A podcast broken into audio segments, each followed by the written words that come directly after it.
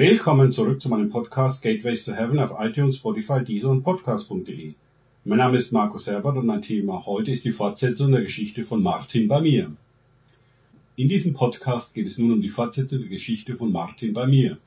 Die Vision von Frank konnte bei mir weitergehen, weil ich mich auf einer tiefen Ebene darauf eingelassen hatte. Hast du Zugang zu deinem Herzen? Wenn du dir nicht sicher bist oder diese Frage verneinen kannst, dann wende dich bitte an Jesus und suche aufrichtig nach Antworten. Der Heilige Geist, der Tröster und Beistand, wird dir dabei helfen, wieder Zugang zu deinem Herzen zu bekommen. Doch zuerst eine kurze Zusammenfassung der beiden letzten Podcasts aus meinem Buch Komm höher herauf, Visionen vom Berg Zion, dem Garten Eden und vom himmlischen Jerusalem. Wie immer seid ihr herzlich dazu eingeladen, mein Buch zu kaufen und zu lesen. Es geht in dieser Vision um den kleinen Martin, die Kindversion des erwachsenen Martins. Dieser kleine Martin lebt im Herzen des großen Martins völlig verwahrlost in einer finsteren Höhle. Der große Martin hatte Jesus gebeten, in sein Herz zu kommen, ohne wirklich zu wissen, was das bedeutet und auf was er sich da einlässt. Er hatte den Kontakt zu seinem eigenen Herzen fast komplett verloren und damit auch zu seinem inneren Kind Martin. Diese herzzerreißende Geschichte beschreibt, wie Jesus in die Höhle des kleinen Martins kommt und ihm hilft, aus diesem verdreckten, von Fliegen wimmelnden Ort in die Freiheit und in die Weite des Herzens zu kommen.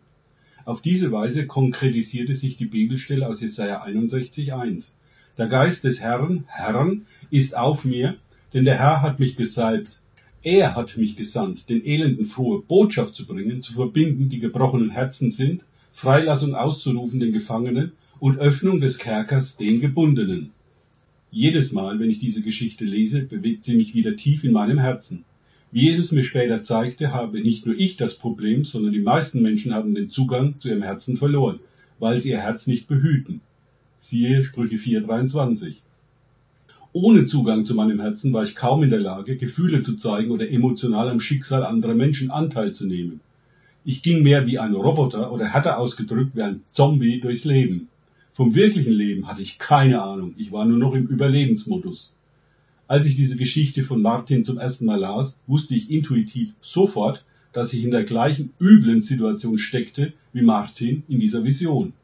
Ich musste den Namen Martin nur durch meinen eigenen ersetzen, dann wurde es zu meiner Geschichte. Denn auch ich hatte keinen Kontakt mehr zu meinem Herzen.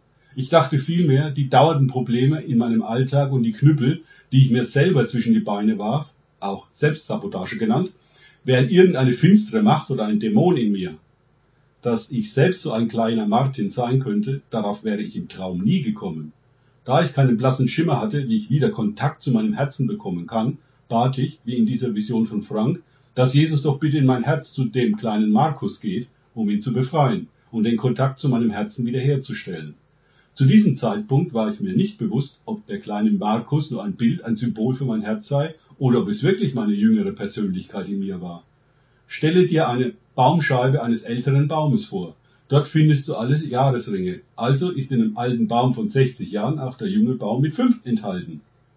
Offensichtlich hatte die Bibelstelle aus Matthäus 18,3 Wahrlich, ich sage euch, wenn ihr nicht umkehrt und werdet wie die Kinder, so werdet ihr keinesfalls in das Reich der Himmel hineinkommen, eine weitaus tiefere Bedeutung, als ich bisher gedacht hatte. Als ich ein paar Wochen lang vermeintlich nichts getan hatte, vergaß ich die Sache wieder.